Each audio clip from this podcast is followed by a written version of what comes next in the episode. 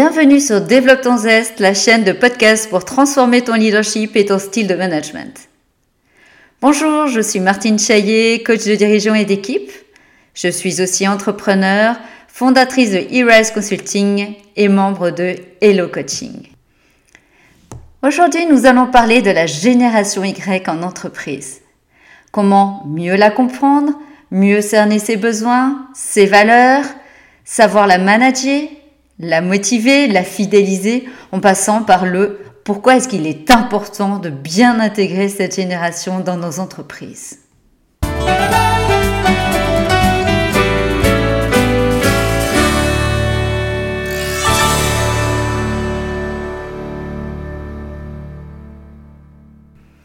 Récemment, j'animais un groupe de managers et je leur posais cette question-là. Qu'est-ce qui aujourd'hui a changé autour de vous et influe sur votre mode de management.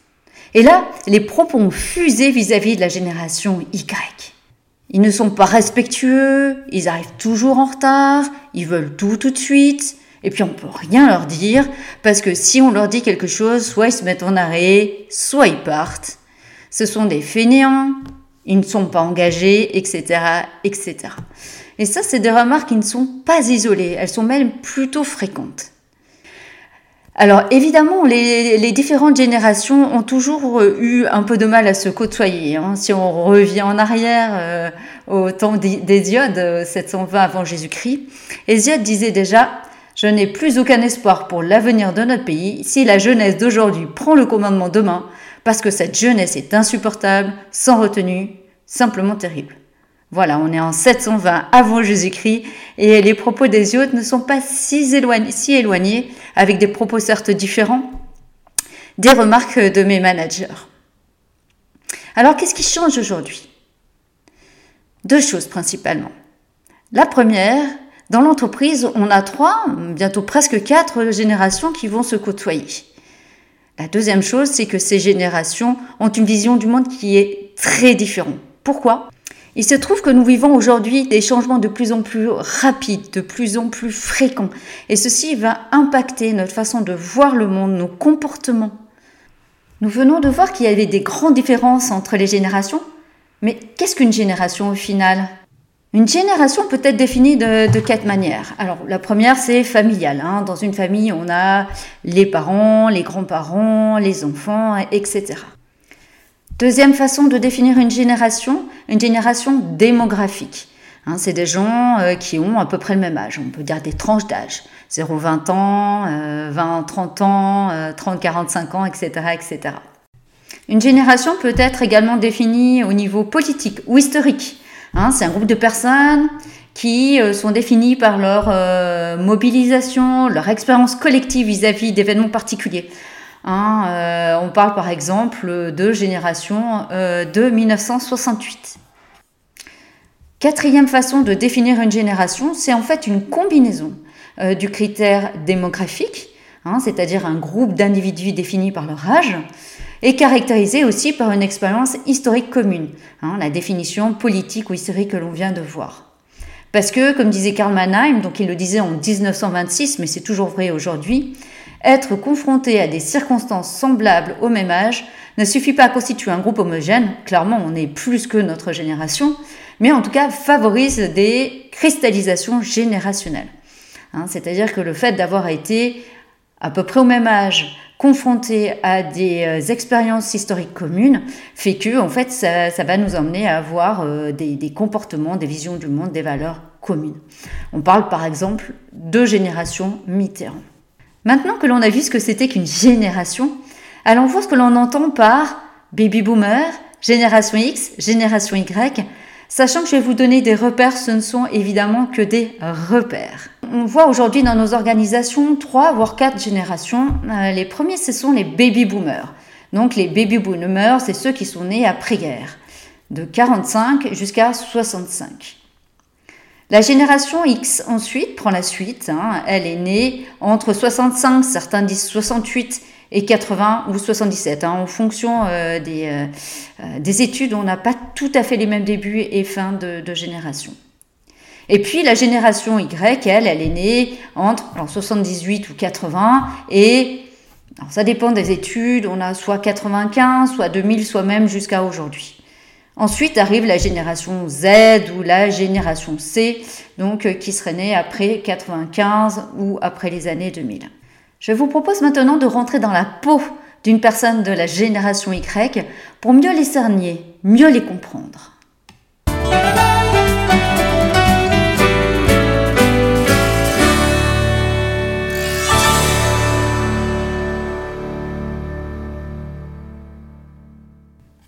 Alors la génération Y, c'est celle qui est née entre 80 et 95 à peu près. C'est celle de la mondialisation, de l'effondrement du mur de Berlin. La génération Y, c'est la première génération à être née avec un ordinateur dans les bras. Je vais vous montrer aussi que le monde de la génération Y, c'est un monde dans lequel il y a une culture de l'éphémère, dans un monde instable. Et c'est aussi une génération des premières fois. Alors le monde est effectivement instable pour les générations Y. Ils sont nés après deux crises pétrolières, ils ont entendu parler chez eux souvent crise, chômage, restructuration, mondialisation, concurrence exacerbée, flexibilité, adaptabilité.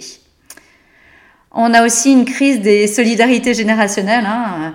On, a on a appelé cette génération une génération sacrifiée, une génération précaire, avec un épuisement des ressources énergétiques, des dettes de l'État, une dévaluation euh, des titres scolaires. Hein. Aujourd'hui, on a une déqualification affectant euh, les nouvelles générations. Avoir son bac, c'est euh, une condition sine qua non, mais avec le bac aujourd'hui, on ne fait pas grand-chose. Et un démarrage qui est précaire dans la vie active, y compris pour les plus, pour les plus diplômés. Ils vont enchaîner stage, petit boulot, intérim, CDD, etc. Leur monde, donc, imaginons leur monde, hein, c'est un monde de changement, un monde de l'incertitude. Ils ne font certainement pas carrière dans la même entreprise, hein, comme certains de leurs aînés. Ils ne comptent pas non plus sur le fait d'en profiter à la retraite. Ce sont plutôt des entrepreneurs de leur vie professionnelle. Autre chose, bien sûr, qui va les marquer et qui va conditionner pas mal de choses, c'est une culture des nouvelles technologies. Hein, euh, ils ont euh, Internet, les mobiles, les jeux vidéo, ils sont ultra connectés. Euh, une culture aussi du zapping. Hein, ils peuvent être à la fois sur leur mobile, leur tablette, leur ordinateur, en train de parler à des amis, etc. Et une importance aussi des réseaux qui va influer sur l'importance de la tribu. Ils vivent dans une, logique de, de réseau et de communautés multiples. Euh, sans frontières ni forcément de tabou. Et Michel Serres, en fait, en parlant de cette révolution, de ce, nouveau monde, de nouvelles technologies, Internet, de ce monde ultra connecté, va parler de troisième révolution anthropologique majeure dans l'histoire de l'humanité. Et on pourrait dire que euh, les enfants de cette révolution, hein, donc c'est pas une évolution, mais vraiment une révolution, un changement de paradigme. Donc ces enfants-là, en fait, sont la génération Y. C'est une génération qui a, euh, c'est ce que disait euh, Michel Serre, hein, le monde au bout des doigts. Elle est mondiale, cette génération. C'est-à-dire qu'aujourd'hui, il y a une relative homogénéité entre euh, une personne de la génération Y euh, ici, en, France, en Europe, ou ailleurs dans le monde, aux États-Unis, en Asie, en Afrique, etc. Ce qui fait qu'aujourd'hui, euh, en fait, hier, on pouvait encore dire, ben, aujourd'hui, je ne vais pas recruter en français parce qu'il est trop ou trop peu, etc. Je vais recruter une autre nationalité, par exemple. Aujourd'hui, si on, agit au niveau de la génération Y, on ne peut plus dire ça, parce qu'aujourd'hui, le comportement d'un Français euh, de la génération Y sera peu différent euh, d'un génération Y, euh, asiatique, américain, etc., etc. Autre chose à propos de cette révolution, hein, Michel Serres dit en quelque sorte qu'ils portent leur savoir, il n'est plus dans la tête, hein, il est au bout de leurs mains ou on pourrait dire dans la poche arrière de leurs pantalons, hein, euh, évidemment sur leur portable. Euh, et cela va changer euh, leur relation par rapport à l'autorité, par rapport au travail, par rapport aux entreprises, notamment. Autre chose à savoir qui est importante pour la génération Y, c'est l'importance pour eux de l'équilibre personnel-professionnel. Ils sont, c'est une génération qui, contrairement aux générations X, sont confiantes, qui sont optimistes. Ils sont en quête de développement personnel. Ils veulent travailler moins, ils veulent travailler mieux. C'est une génération qui, contrairement à ce qu'on dit, hein, ce qu'on peut dire, on dit ils sont peu engagés. Si, c'est une génération qui est très engagée, mais sur des choses qui sont différentes des autres générations. Maintenant que l'on a vu le monde dans lequel avait évolué la, la génération Y, faisons un tour sur les besoins et les valeurs de cette génération.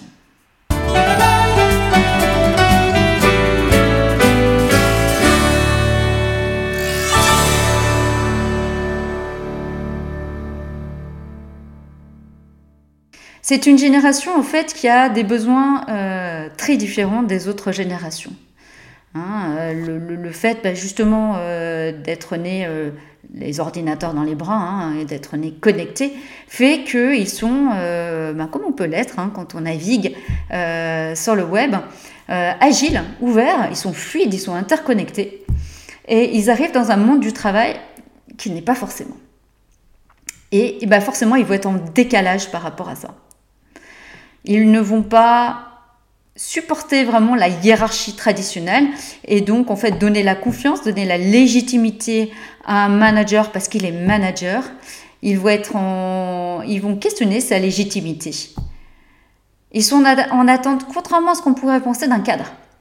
C'est important pour eux. Mais l'autorité ne doit pas être rigide et certainement pas manipulée. Ce qu'ils souhaitent, c'est un management par la confiance. Ils souhaitent aussi, et on me le dit souvent, hein, ils souhaitent aussi avoir de l'autonomie. Alors on me dit souvent, voilà, ils veulent tout avoir avant tout le monde. le, souhait, c'est vraiment d'avoir un impact au niveau de l'entreprise. Ils détestent la langue de bois, ils détestent l'hypocrisie.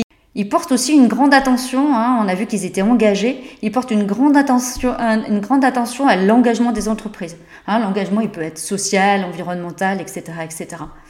Et en fait, important aussi, c'est que cet engagement soit sincère et que les actes suivent les paroles. Hein, il ne s'agit pas de faire, par exemple, le greenwashing. Ça, c'est assez insupportable pour la génération Y. Ils sont enfin attentifs à leur environnement de travail, hein, en termes d'horaire, en termes de flexibilité. On a vu qu'ils recherchaient un équilibre entre vie privée et vie professionnelle. Nous avons vu quel était le monde de la génération Y, quels étaient leurs besoins, quelles étaient leurs valeurs Pourquoi prendre en compte la génération Y n'est-elle aujourd'hui plus une option pour les entreprises?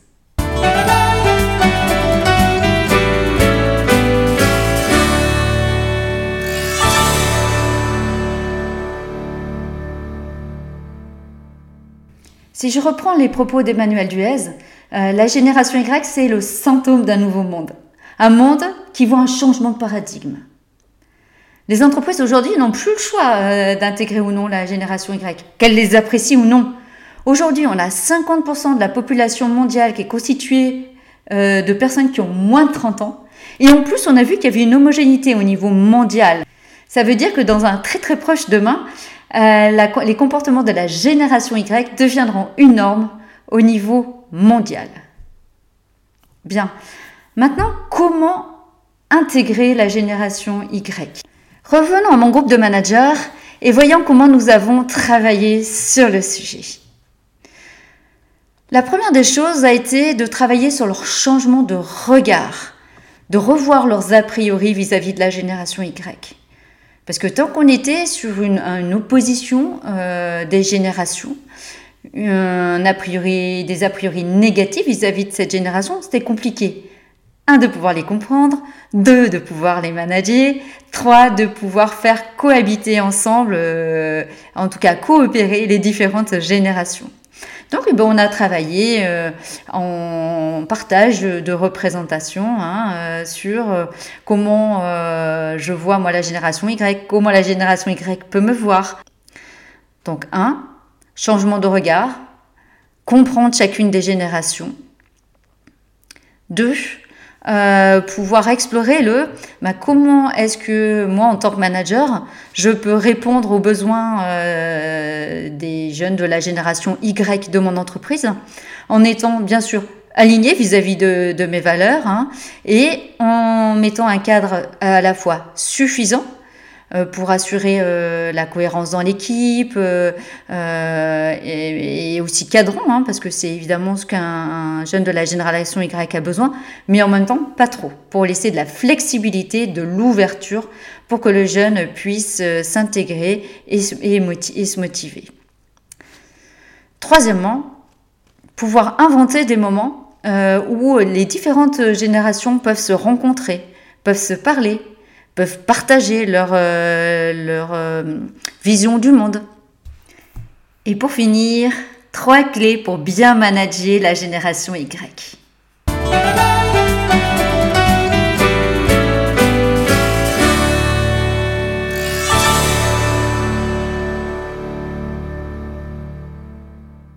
Si vous voulez euh, manager une génération Y, la première des clés, c'est d'expliciter vos attentes en tant que manager.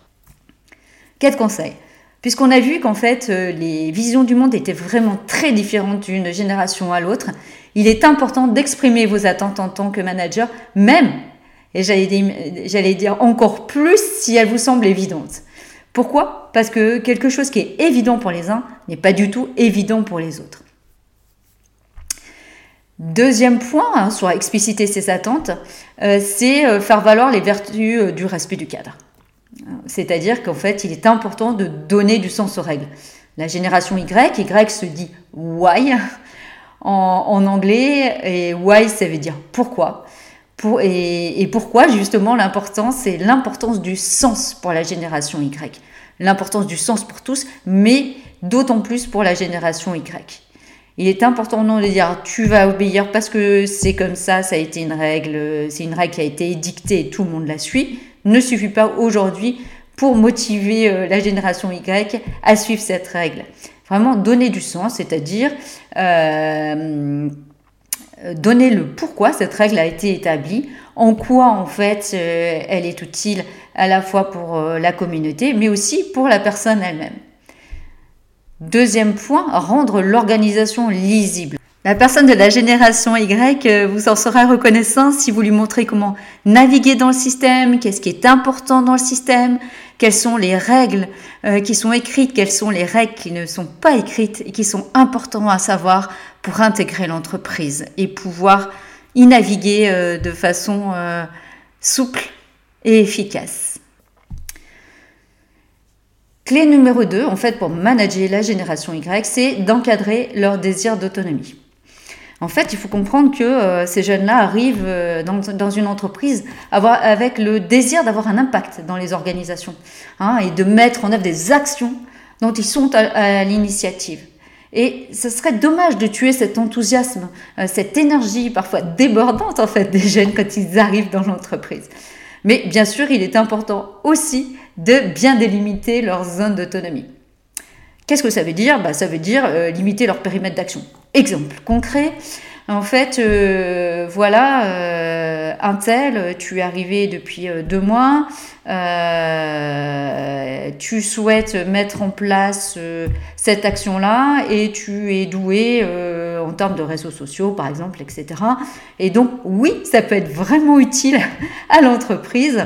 Donc, ce que je te propose, eh ben, c'est que tu puisses avoir de l'autonomie sur ce, sur ce domaine d'action. Hein. et puis, par contre, ben, on va quand même euh, euh, bah, travailler euh, l'un avec l'autre, puisqu'il y a quand même des, une certaine charte, par exemple, d'entreprise à respecter, des certains messages à faire véhiculer. il faut apporter quand même du soin à la rédaction, etc. Donc, on va vraiment travailler l'un avec l'autre pour que tu puisses mettre en œuvre cette, cette action-là.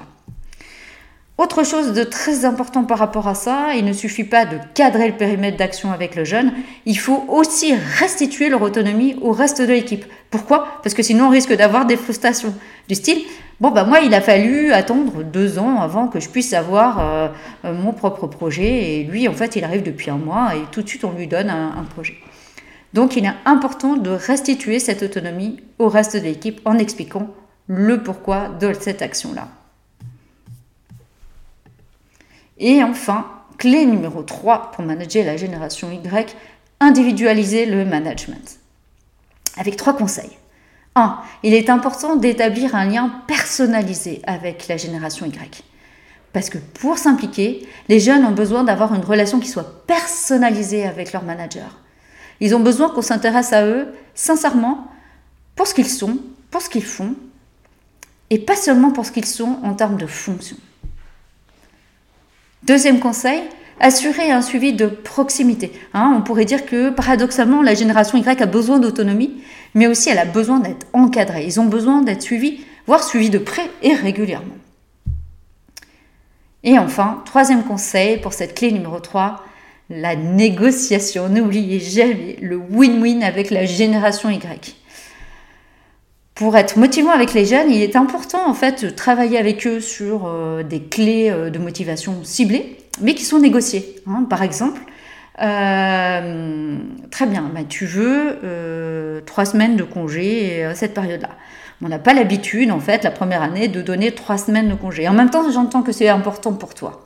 Très bien, euh, c'est OK pour nous. En contrepartie, en fait, ce qu'on te demandera, en fait, c'est d'être là au moment où, bah, par exemple, les familles, en fait, euh, souhaitent s'absenter. Et vous, où en êtes-vous du management de la génération Y? Qu'est-ce qui est facile pour vous? Qu'est-ce qui est moins facile pour vous? Parmi les trois clés de management de la génération Y que je vous ai données, c'est-à-dire numéro 1, expliciter vos attentes, même les plus évidentes, donner du sens aux règles. Clé numéro 2, encadrer le désir d'autonomie euh, de la génération Y en limitant leur périmètre d'action. Et clé numéro 3, individualiser votre management et penser au win-win. Parmi ces trois clés, laquelle vous parle le plus? Laquelle avez-vous envie de mettre en action? Si vous entendez ces paroles, c'est que vous m'avez écouté jusqu'au bout. Alors un grand merci à vous qui m'avez écouté jusque-là. Et si vous êtes intéressé par mettre fin à vos croyances limitantes, je vous dis à bientôt sur mon prochain podcast. C'était Martine Chaillet, coach de dirigeants et d'équipe, entrepreneur, fondatrice de Heroes Consulting et membre de Hello Coaching. À bientôt sur notre chaîne de podcast Développe ton zeste.